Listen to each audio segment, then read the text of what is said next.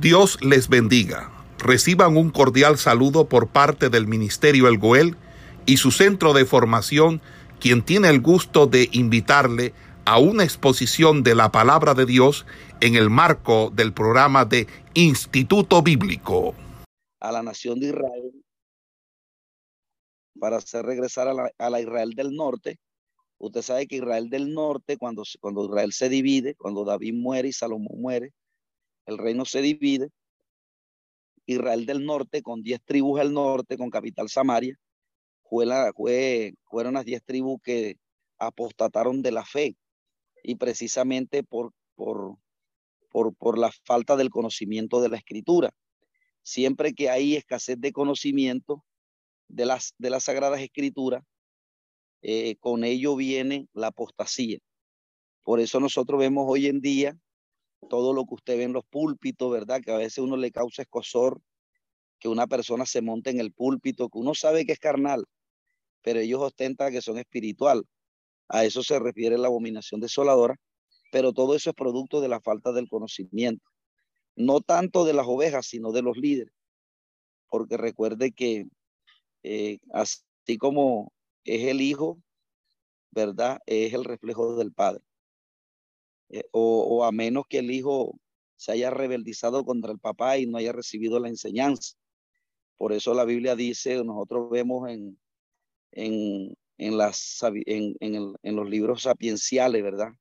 Como los salmos, como, como los proverbios, como en el libro de Eclesiastés, hablándonos acerca de la importancia de la enseñanza. Cuando dice, hijo mío, no desprecie la enseñanza de un padre, eso no solamente se aplica a un hijo, a un padre o de, padre a hijo literalmente hablando, sino también, ¿verdad? De un pastor hacia un, a una oveja. Entonces la enseñanza es algo importante. Por eso el Salmo 76, ¿verdad? Nos muestra de que una de, las de las labores de la generación que experimentó lo que Dios hizo con el pueblo de Israel estando en Egipto, en el Salmo 76, eh, en, en los Salmos 70 en adelante, tienen una pedagogía acerca de, de que los padres que experimentaron los milagros que Dios hizo se la enseñasen a sus hijos, ¿verdad? Dice, para que lo conozca la generación venidera y la generación venidera lo cuente a sus hijos, porque el propósito era que no se perdiera el legado. Pero ustedes saben que eh, mucho, mucha gente de Israel, de esa generación, fue, fue más y rebelde y no enseñaron, no instruyeron bien a sus hijos. Y en el tiempo de los jueces, cuando el pueblo de Israel entró a la tierra de Canaán, eh, el, el, el, el, conocimiento de Dios se perdió hasta tal punto que una anarquía. Una anarquía que dice la Biblia que donde cada quien hacía lo que bien le parecía. Eso es producto de la pérdida de la enseñanza de la palabra. Y todos ustedes saben eh, eh, lo que le pasó a esa, esa nación, a esa generación, por la falta de la enseñanza. Nosotros hoy en día estamos en unos tiempos también donde la iglesia no quiere la enseñanza. Por eso ustedes ven que pocas personas se instruyen. Pero, amado hermano, usted que se instruye en la palabra, usted será mañana el que Dios coloque a dirigir para que enseñen a otros. Por lo tanto, lo que usted emprendió en este semestre, no sea como algunos que dejan todo a mitad de camino y no lo terminan, porque quizás dice, bueno, ¿para qué me sirve enseñanza? Pero fíjese que lo secular tiene una disciplina. Está la primaria que usted da, usted está el bachillerato, está la universidad y la gente tiene una disciplina de conocimiento. Entonces, fíjese si allá, que es un conocimiento que es totalmente humano, humanista, y la gente tiene una disciplina para aprenderlo, cuanto más usted que ha emprendido, ¿verdad? Eh, la carrera del Evangelio, necesita conocerlo, y ojalá que no solamente el instituto, si usted puede, ingrese intérprete a la escritura.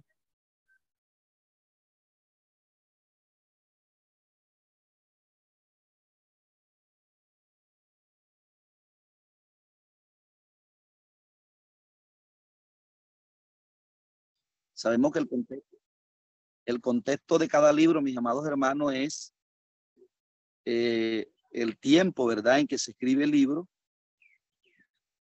ubicarnos en el tiempo en que el libro se escribe, eh, mirar el, el, el, autor y, ¿verdad?, también mirar la, el, el destinatario a quien se le escribe.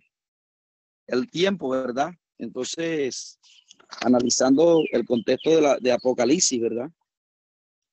Apocalipsis, mi amados hermanos, es un género literario distinto a todos los demás.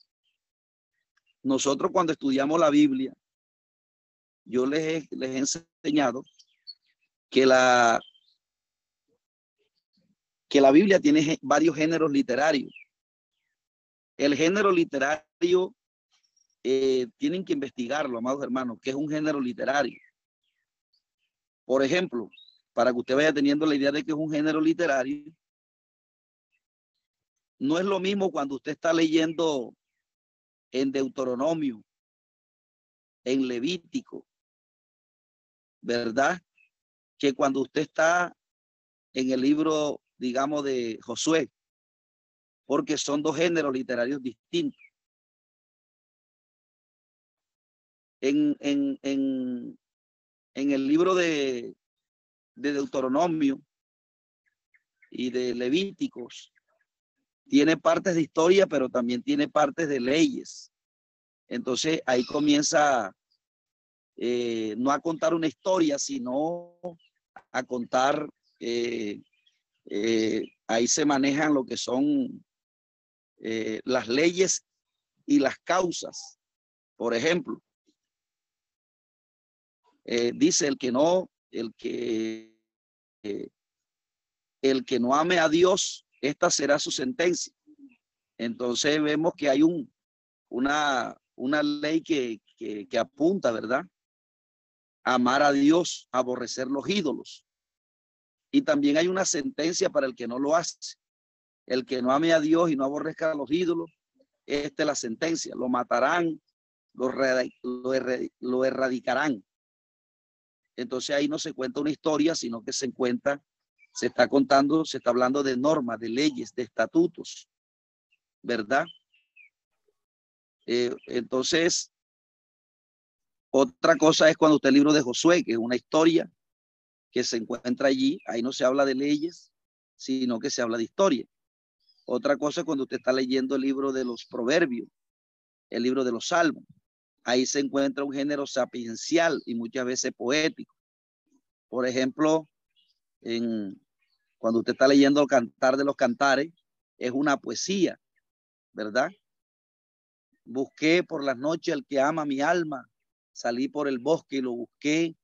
Mi, mi amado es como, es como, y es como, y comienza eh, a compararlo, porque se habla de como cuando usted está contando una poesía, ¿verdad? Y está expresando su amor eh, de una manera poética.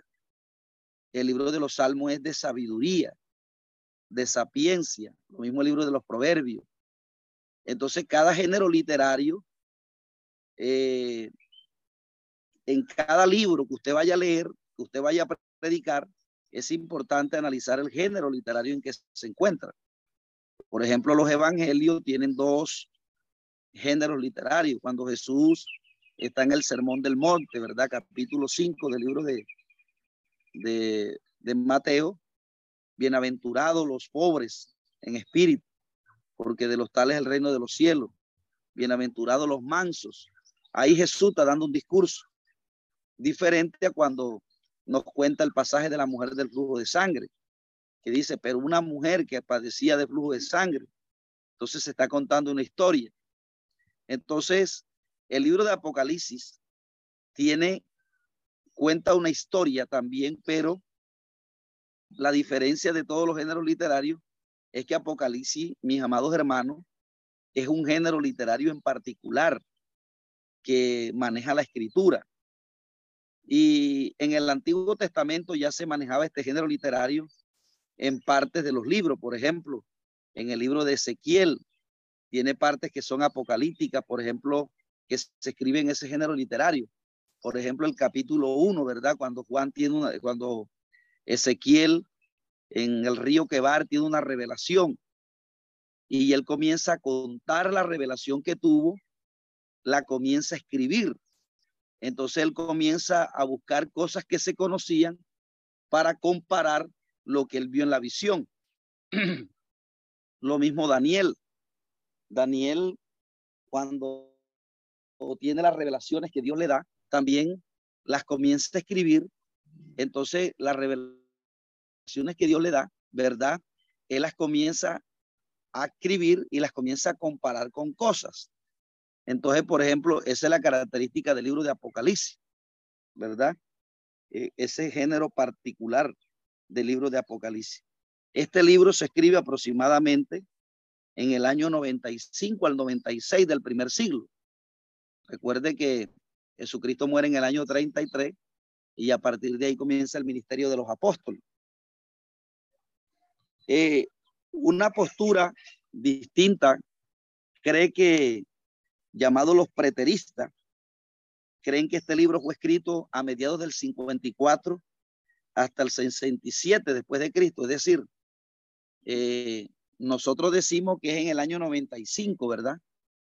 O el 96 del primer siglo, los preteristas, que es una postura que interpretaba la Biblia, decía que fue del 54 al 67, porque ellos interpretaban Apocalipsis como que lo, el contenido de Apocalipsis fue un hecho que no era futuro, sino que ya tuvo pasado. Entonces ellos lo catalogan que todos estos acontecimientos que, que menciona Apocalipsis, a que menciona Apocalipsis de cómo, de todos esos eventos, ¿verdad? Que son donde Dios va a derramar el juicio sobre la humanidad. Eh, ellos dicen que eso tuvo cumplimiento cuando, cuando Nerón en el año 70 destruyó las murallas de Jerusalén y mató siete millones de judíos. Eso para ellos una catástrofe, un momento duro, difícil.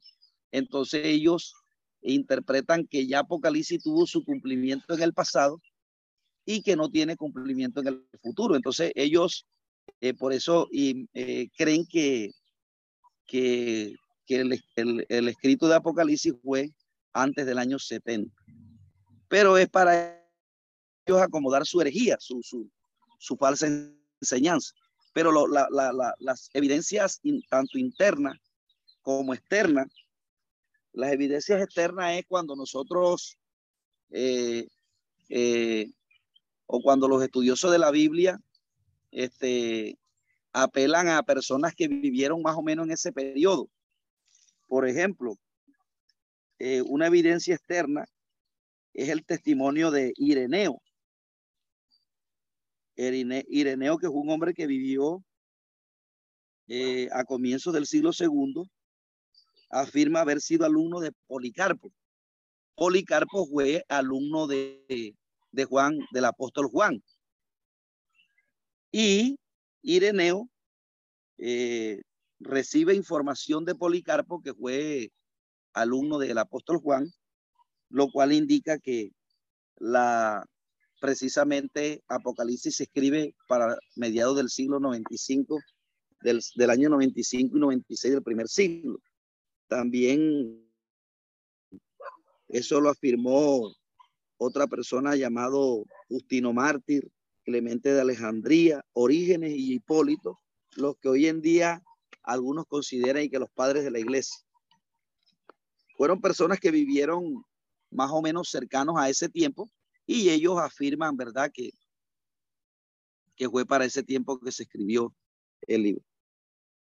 Eh, las evidencias internas pero, hablan de que, de, que el que escribe el libro es el apóstol Juan, porque más o menos tiene el, el eh, usa algunos, alguna, algunas terminologías eh, o es característico del, del lenguaje que usa en, en las otras cartas, como por ejemplo el, Evangelio de Juan y las epístolas que, que el apóstol escribe, también tiene, es, es característico el mismo lenguaje en el libro de Apocalipsis.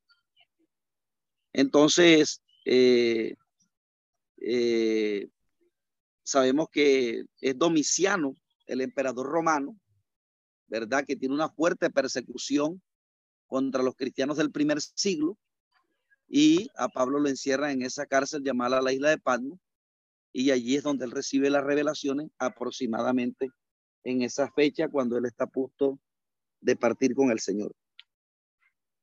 Entonces, eh, el tema central de Apocalipsis, mis amados hermanos, es el triunfo del bien sobre el mal. El triunfo del bien sobre el mal. Es decir, de cómo el bien que hace referencia a Cristo, a la piedad, a lo que la Biblia llama el misterio de la piedad, lo que la Biblia llama eh, eh, eh, seguir la piedad, es un término que encierra la, lo bueno. Entonces, para ese tiempo, los hombres malos que vivían en esta tierra perseguían a los justos, los ultrajaban, cómo era posible que el imperio romano tomara a los hombres de Dios y los encerrara en cárceles, los mataran. Entonces alguien podría decir, ¿cómo es posible que los cristianos tienen un Dios grande se dejen matar por estos hombres que son mortales?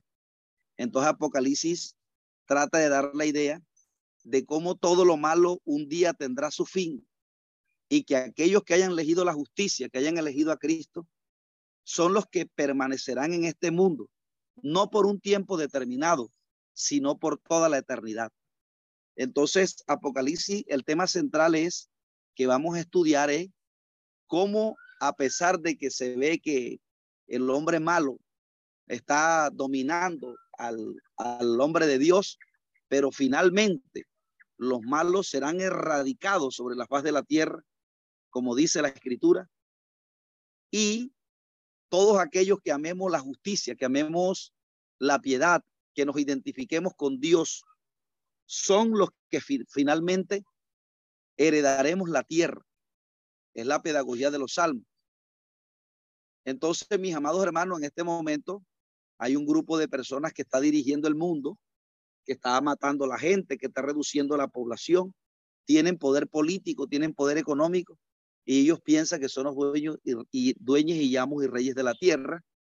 Y ellos ven al pueblo evangélico como veía eh, Amán a la nación de Israel, cuando le dijo al rey, hay un pueblo que no te sirve, las leyes de ellos son diferentes a las de nosotros, y es un pueblo que no representa nada, o sea, Amán vio al pueblo de Dios como algo insignificante. Y cuando los fue a matar, pensó que iba a pasar por encima de ellos así como así, y él terminó muerto. Y es lo que hoy en día estos hombres malévolos que están tomando el control del mundo, ellos piensan que el pueblo evangélico que está sobre la faz de la tierra es un pueblo insignificante y que ellos van a poder destruir como se les venga en gana, pero resulta que cuando ellos comiencen a atacar al pueblo de Dios, el Dios invisible que ya para este tiempo ya le ya Satanás le quitó la idea a ellos de que hay un Dios como lo creemos nosotros. Satanás les ha engañado a ellos diciendo que si hay un Dios, pero lo que ellos ellos llaman ese Dios un Dios inmanente, o sea, un Dios que más bien es la naturaleza y que no hay un Dios que les va a hacer un juicio, eh, como lo plantea la escritura. Entonces ya de contexto, Satanás les ha quitado la idea de Dios a ellos, la de Dios como nosotros la entendemos. Nosotros entendemos que hay un Dios que la gente aquí en la tierra de todos sus actos le tiene que dar cuenta al Señor. Ellos no lo creen así, por eso ustedes ven que ellos están dándole apoyo al homosexualismo, al, gusto de la gente. Lo que desees, hazlo porque ese eres tú. Entonces, hacia ahí apunta las nuevas leyes que estamos viendo. Si eres homosexual, siéntete bien así. Si eres transgénero, siéntete bien así. Nadie porque ese es tu gusto. Entonces, de alguna manera, porque ellos no creen en el Dios que nosotros lo queremos. Ellos están haciendo un movimiento para atacarnos a nosotros, pero la Biblia eh, así como Apocalipsis un consuelo para la iglesia de ese tiempo, será un consuelo para la iglesia de hoy. Entonces es la victoria sobre el enemigo. La victoria sobre el enemigo la tendrán aquellos que se porten fiel al evangelio de Cristo. Solamente los fieles, los que pese a las circunstancias, pese a las situaciones difíciles, permanezcan en el Evangelio, son los que terminarán este, venciendo o terminan obteniendo la victoria que Cristo tuvo sobre la muerte. Por eso la, el Apocalipsis va a decir, sé fiel hasta la muerte, porque nos habla de la fidelidad del, cristiano tiene que tener. El cristiano no tiene que tener cambio. Hoy era una cosa, entonces si mañana viene un movimiento, entonces se pasa para aquel movimiento. No, mis amados hermanos, tenemos que tener una fidelidad a Cristo. Eh, la palabra apocalipsis es una palabra eh, griega. En griego es apocaliptus. Es una, una palabra compuesta, apo, que significa de desde, es una preposición, y calucto, que significa develar o descubrir. Es decir, entonces apocalipsis significa eh, el descubrimiento de algo que estaba oculto, de algo que está oculto. Es decir, para los inconversos es algo que está oculto, pero para los espirituales es algo que se logra descubrir con facilidad. Y prueba de ello, amados hermanos, cuando usted busca en el diccionario secular la palabra apocalipsis, la palabra apocalipsis la define el, el, Internet o Google, la define como un fin catastrófico o violento que conlleva la desaparición de una cosa, especialmente la del mundo. Fíjese que la palabra apocalipsis, el mundo la ve como, como algo catastrófico. Y por eso hay películas que han hecho bajo esa base de que, de que todo el sistema va a ser destruido, ¿verdad? Y mucha gente tiene la idea de apocalipsis así. No, la palabra apocalipsis significa descubrir algo que estaba implícito algo que no se puede, que no se puede, que los inconversos no pueden ver este, con claridad al cristiano se le es revelado. Entonces Dios le da esta revelación a los fieles, a los hombres espirituales. Para el mundo es una, es como un misterio, pero para los hijos de Dios es un, una revelación donde Dios le indica, ¿verdad? todo el triunfo que tendremos nosotros sobre la maldad. Entonces la palabra apocalipsis no es como la describe el mundo, que, que es algo misterioso y catastrófico, que ya relacionado a la palabra apocalipsis como, como al libro apocalipsis lo relacionan como, como un fin catastrófico, pero no, apocalipsis se escribe, es para darle fortaleza a los cristianos y indicarles que el sufrimiento que se vive en este mundo tendrá su recompensa. Y eso no, lo que, lo que Apocalipsis expresa, no, nos, nos, nos debe afirmar nuestra fe de que no importa lo que vivamos en esta vida, siempre vendrá un final feliz para todos nosotros.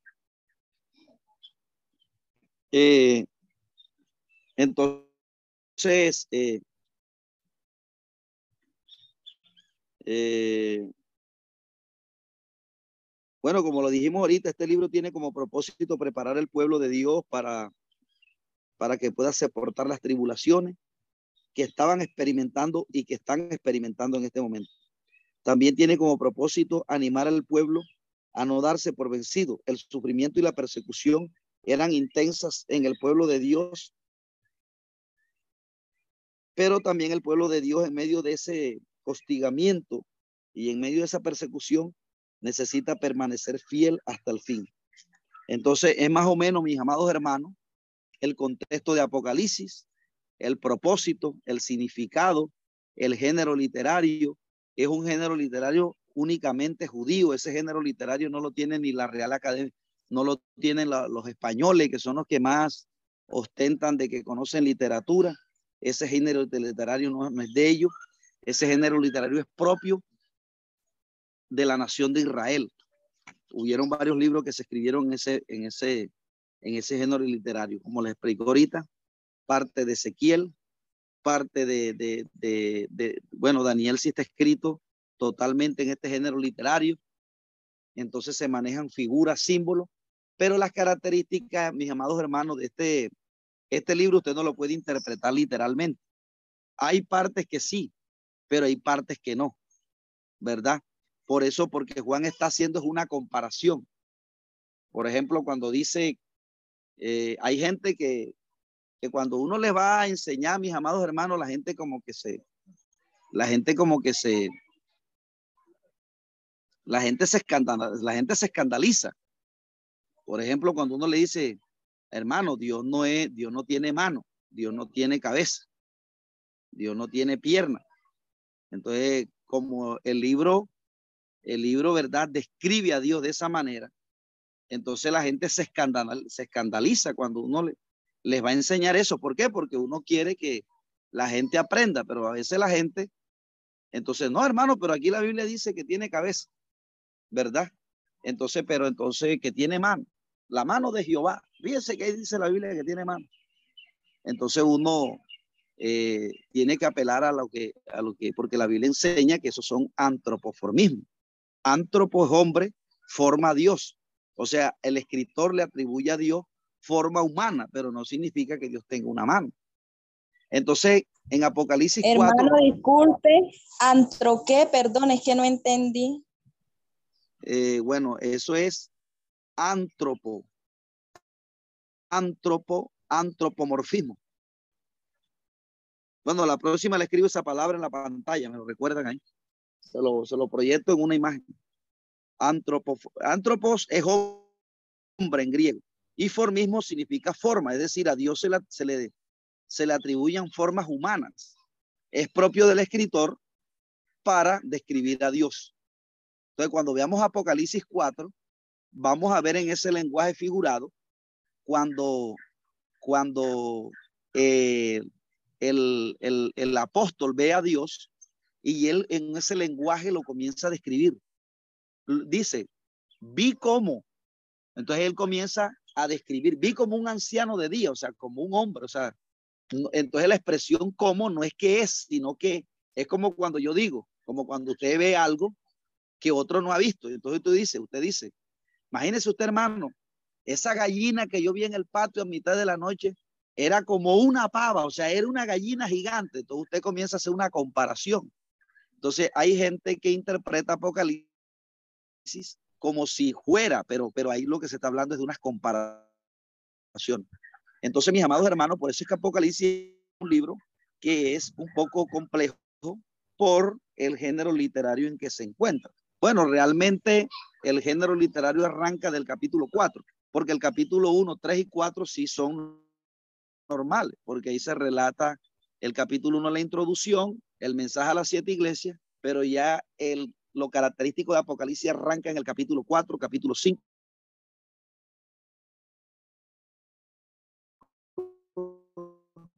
Y ahí comienzan a darse las visiones de la experiencia que